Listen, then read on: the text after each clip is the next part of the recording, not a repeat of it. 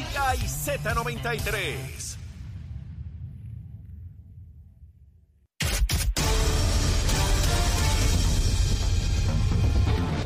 Sin pelos en la lengua. Es esa otra cultura, la cultura de la violencia, donde ver asesinar a alguien es algo muy sencillo. Leo Díaz en Nación Z Nacional por Z93. De regreso aquí a Nación Z Nacional, mis amigos, soy Leo Díaz. Estamos a través de Z93, la emisora nacional de la salsa, la aplicación La Música y nuestra página de Facebook de Nación Z. Ya tenemos en línea telefónica a la comisionada electoral del Partido Nuevo Progresista, Vanessa Santo Domingo. Vanessa, saludo, buen día. Muy buen día, Leo, y a todos tus radio escuchan. Gracias, gracias por, por participar. Eh, Vanessa, eh, eh, ayer me percaté que estabas muy atenta al proceso que se suscitaba en la elección especial para la presidencia del Partido Popular. Estuviste muy activa en las redes sociales, particularmente documentando la pobre o bajísima participación de electores. Vi que habían fotografías y hasta videos de muchísimos centros de votación a lo largo y ancho de, de todo Puerto Rico. Me gustaría tu parecer en términos de, de esa participación, cómo compara con eventos similares eh, del Partido Nuevo Progresista. Mira, eh, Leo, nosotros tenemos un equipo eh, que obviamente está completamente reorganizado y bien adiestrado. Los tiramos a la calle para que fueran a verificar que en efecto la participación que estaban diciendo los populares, que ellos iban a tener una participación de 100.000 personas, fuera lo correcto. Y obviamente quedó evidenciado de que fue una participación muy baja, de 50.000 electores aproximadamente. Eh, y hay lugares, hay municipios en que el centro de votación estuvo vacío en prácticamente todo el tiempo. Eh, nuestra gente tomó las fotografías, nos las estuvieron enviando. Nosotros también tenemos un, un, un, trabajo de fiscalización que es importante para nosotros establecer que aquí el único partido que tiene liderato para movilizar, para movilizar y político es el Partido Nuevo Progresista. Eh, nosotros tenemos que comparar esta elección lo más posible eh, con la elección especial de delegados congresionales. Okay. En dicha elección, que aunque no era propiamente del partido, obviamente fueron los estadistas a votar que querían tener representación en el Congreso de los Estados Unidos. Eh, y ahí nosotros tuvimos la oportunidad de movilizar alrededor de 100 mil electores. Cuando vemos en la noche del evento, tenemos 104 mil papeletas.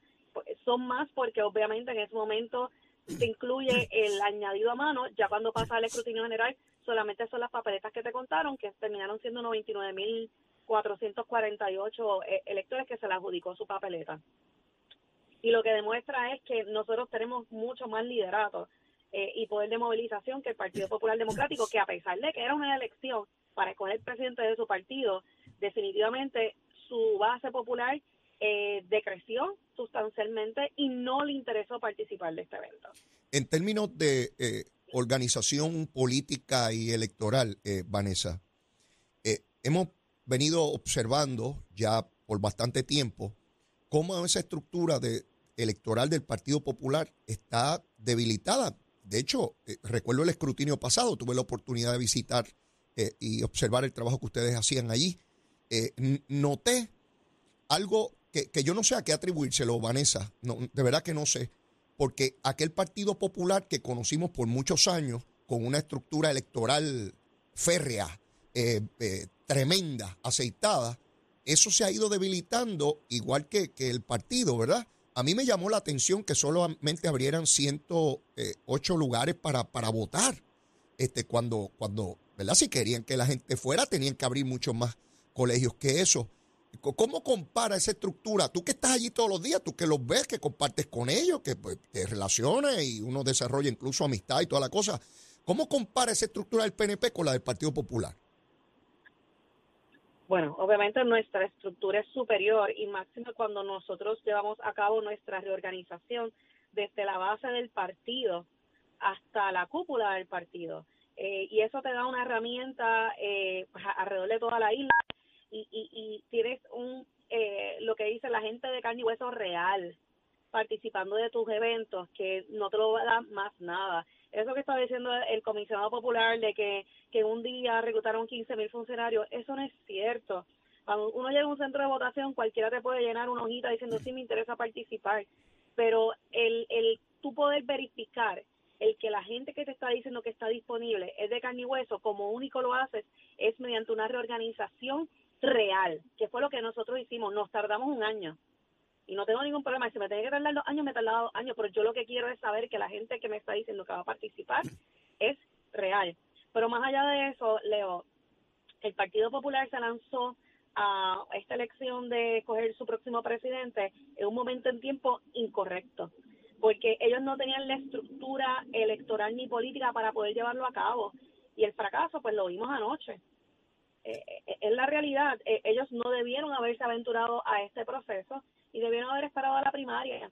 Y allí escoger quién iba a ser su candidato a la gobernación. Pero fue un error garrafal el llevar a cabo este evento. Yo pienso igual que tú. Desde el año pasado, cuando vi que no se ponían de acuerdo y seguían posponiendo para tener un evento intermedio antes de la erradicación de las candidaturas oficiales y por ley, me parecía absurdo porque ¿para qué rayo yo voy a escoger una persona ahora, en mayo, para que en diciembre lo estén retando? Eso no tiene, eso no tiene ni, ni pie ni cabeza. Y, sin reorganizar el partido, sin, sin dinero para correr un proceso por el partido, porque la de ley es con dinero público, ¿no? Este, así que yo concurro contigo. Si no está, todavía ellos, ellos mismos admiten la cantidad de pueblos enormes que están sin reorganizar. O sea, ¿cómo, rayos se meten en, este proceso? De cara ya al, primero de, de, diciembre, Vanessa, cuando se abren oficialmente las candidaturas, yo sé que hay unos pasos previos y un calendario que atender preparándose para toda esa avalancha de endosos y calificación de candidatos, todo ese tipo de cosas. ¿Está listo el PNP ya para comenzar ese proceso? Correcto. Eh, estamos en espera que ya finalmente se culmine el desarrollo de una plataforma para los endosos electrónicos de para los candidatos. Nosotros, una vez tengamos ya el acceso a esa plataforma, vamos a comenzar a adiestrar a nuestros candidatos para que a su vez puedan adiestrar su gente y inmediatamente entre el mes de diciembre y enero puedan culminar ese proceso de erradicación de, los endosos. De igual forma, vamos a estar adiestrando eh, nuestra gente, ya entiendes el equipo electoral como también el equipo político, en el uso de lo que es el registro electrónico de electores para que nuestra gente pues pueda llevar a cabo sus transacciones electorales en línea sin la necesidad de ir a una junta de inscripción. Tenemos muchos planes que están corriendo nosotros eh, somos bien estructurados porque el presidente de nuestro partido nos exige que nosotros presentemos planes de trabajo cada cierto tiempo eh, y ahora mismo eh, nos estableció un plan de trabajo hasta este próximo agosto. Tenemos la agenda bien cargada eh, y ahora mismo eh, vamos a comenzar nuevamente a dar otra vuelta alrededor de Puerto Rico para visitar eh, todos los distritos senatoriales en los cuales tocamos base con todo nuestro equipo y recogemos todas las impresiones, todas las preocupaciones y los retos que vamos a tener de cara al 2024. Excelente. Espero, ¿cuándo más o menos tú entiendes que está la plataforma esa para que, eh, bueno, obviamente antes de que comience el proceso? O sea, se acabaron los papeles para estar endosando personas y la llenadera esa de un montón de copias, eso se acabó, Vanessa. Correcto, ya este verano vamos a estar utilizando el 100, que para los candidatos ya el 100 está hábil para ser utilizado por eh, los partidos políticos por petición, eh, pero para los candidatos es una fase que se está culminando en, este verano, al igual que el, el, ERE que va a estar en funciones para julio. Se había establecido que a lo mejor sería para septiembre, pero se adelantaron los procesos, así que vamos a estar yéndonos en vivo en este mes de julio. Y lo más importante, Leo, tenemos un Congreso de Tecnología Electoral que se va a estar celebrando en la Comisión Estatal de Elecciones esta semana. Vamos a estar desde miércoles hasta viernes, que vamos a poder ver toda la tecnología en términos de máquinas de votación, máquinas de escrutinio, eh, para tener eh, más herramientas y, y poder seguir adelantándonos en cuanto a procesos electorales se refiere. Excelente. Gracias, Vanessa. Gracias por tu participación. Lo agradezco enormemente. Éxito. Bueno. Gracias. Lindo día. Igual. Escucharon a la comisionada electoral del Partido Nuevo Progresista, Vanessa Santo Domingo. Quería tener esa perspectiva porque el liderato del Partido Popular tiene que estar consciente, más allá del discurso público. Yo sé que se dan unos discursos públicos y tratar de crear calma. Yo entiendo todo eso, lo entiendo. Tienen un serio problema grave, grave, de estructura. No tienen estructura. Si usted no tiene estructura, usted no puede competir. Usted no tiene cómo llegarle al elector. Usted depende de la combustión espontánea, de que pues que Leito se levantó temprano y le dio con ir a votar. Usted tiene que tener una estructura que, que, que logre esa movilización. Que no es solamente con el candidato, porque ahí está el otro problema. tienen que buscar a alguien que cree entusiasmo en esa estructura y en ese partido. Si no, la gente se les queda en la casa como se les quedó ayer. Nadie va a ir a votar por Javi para la gobernación ni por Jesús Manuel. Mire, yo no estoy cuestionando aquí su, su cuestión como persona, ¿verdad? Este, que uno respeta y valora. No se está, se está hablando de su capacidad política. ¿Usted la tiene o no la tiene? Así de sencillo es. Y, y fíjense, 100 mil electores dijeron que iban a llevar. Aquí tenía ahora la foto del periódico El Vocero del sábado, donde está el buen amigo Luis Vega, secretario del Partido Popular y el comisionado electoral, en el podio diciendo que esperan 100 mil electores. ¿Dónde se quedaron esos 50 mil que no llegaron? ¿Por qué no llegaron? ¿Qué pasó? Eso hay que preguntarle a los pueblos. ¿Por qué no fuiste, fulano, si tú votas en todos estos eventos? No los entusiasmó. Si no los entusiasmaron para ir ahora a votar para ellos, para la presidencia de la candidatura, ¿usted cree que el día de las elecciones van a ir? Les pregunto. Si los 100 mil que se supone que tuvieran el mayor compromiso con el partido, con la estructura, con los candidatos, no se entusiasmaron para ir la mitad de ellos, de los que tienen el mayor compromiso, usted se imagina, como les dije ahorita, los que están más lejos del núcleo. El elector que, que va cuando se entusiasma, el que está menos comprometido, el que a lo mejor vota por candidatura o mixto. Obviamente no. Tienen que buscar a algún candidato o candidata que, que les mantenga esa base política, porque si no se pueden exponer a un hecatombe como probablemente nunca hayamos visto en Puerto Rico para un partido mayor. Digo, ya hablar de partido mayor, vimos cómo se diezmaron las bases de todo, incluyendo del PNP, con toda esta cosa del verano del 19. Pero esta elección no parece, no parece que vaya a tener elementos que, la hagan atípica, como fue una pandemia en medio del año electoral, ¿verdad? Eh, que eso alteró enormemente los patrones eh, de, votación y todas las cosas, el verano del 19 y todas las cosas. Ahora debe comportarse más bien como tradicionalmente se comporta. Otro elemento dentro del Partido Popular que hay que ver es quién apoyaba a quién y si logró prevalecer con su candidato en su distrito. Esa pregunta es importantísima. El alcalde de mi pueblo, ¿con quién estaba? ¿Ganó el candidato del alcalde de mi pueblo? Sí, digo, el pueblo donde haya alcalde popular, por supuesto. Los presidentes municipales en esos pueblos donde no hay eh, eh, alcalde popular, pero hay un presidente del partido allí, prevaleció con su candidato, sí o no. Los legisladores ayudaron en sus distritos, todo eso es bien importante. Yo estoy convencido que va a venir una lucha de todos contra todos, ya la veo. No hay un centro donde dirigirse. Piensen por un segundo. ¿Quién es la persona a quienes los populares en la mañana de hoy miran, escuchan y se mueven según esa voz? Díganme, no es Jesús Manuel, no es Javi. No, no es el secretario del Partido Popular. Dalmau se retiró ya. Dalmau dijo, ya yo no soy presidente, ahora les toca a ustedes y él va a estar en lo de él, a lo que vaya a aspirar. ¿Sabe Dios a qué? Si es a la gobernación, si es al Senado, a lo que vaya a aspirar, ¿no? No hay una figura que le dé cohesión, que le dé dirección hoy. Pero ¿saben qué? Me temo que cuando certifiquen al que gane, de una cantidad tan baja de votantes, tampoco le van a hacer caso.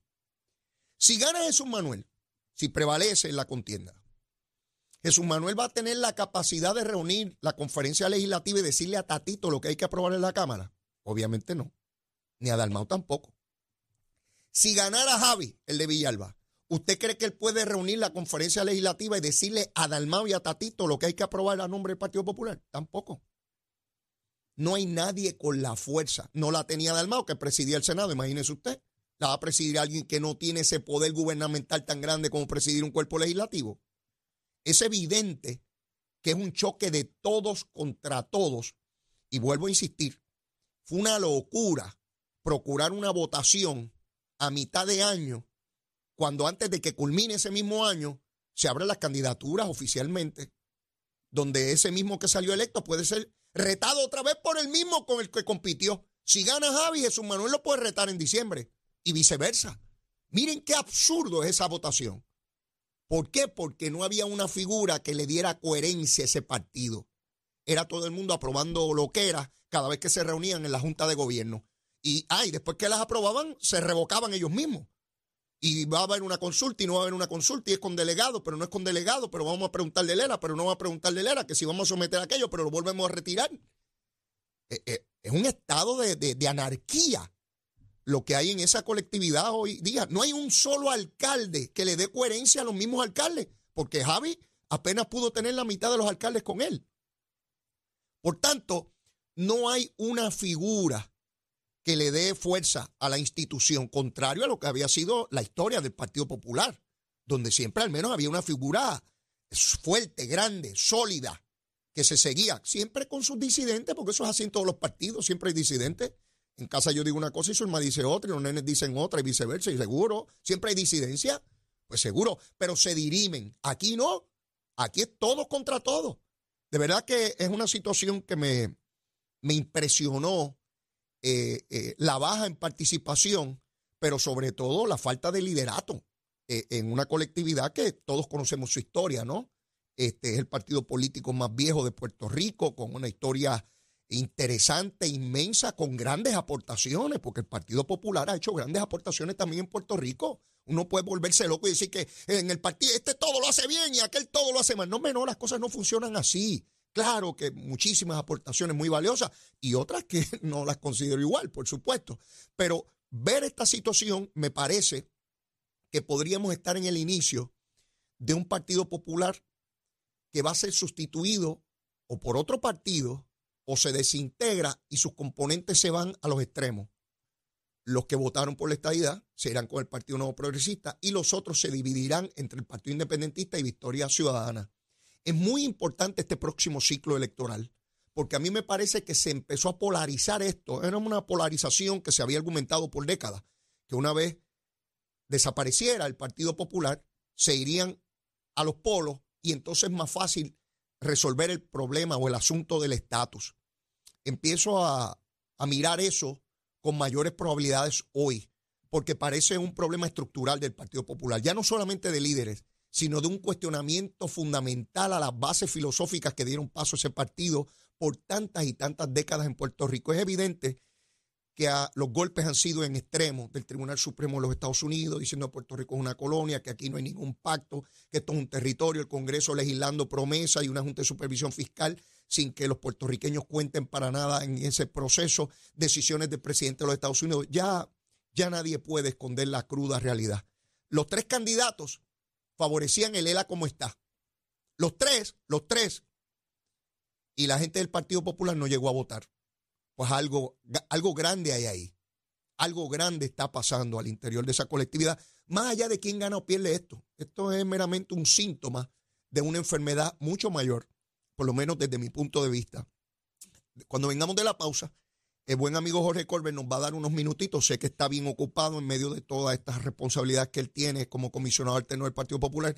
Pero quiero hablar con, con Jorge sobre el proceso, los delineamientos, los reglamentos, eh, qué podemos esperar en estos próximos días en términos de eh, la decisión final de quién ganó la votación para presidente del Partido Popular. Venimos ya mismito, no se lo pierdas, quemando el cañaveral, llévatela, chamo.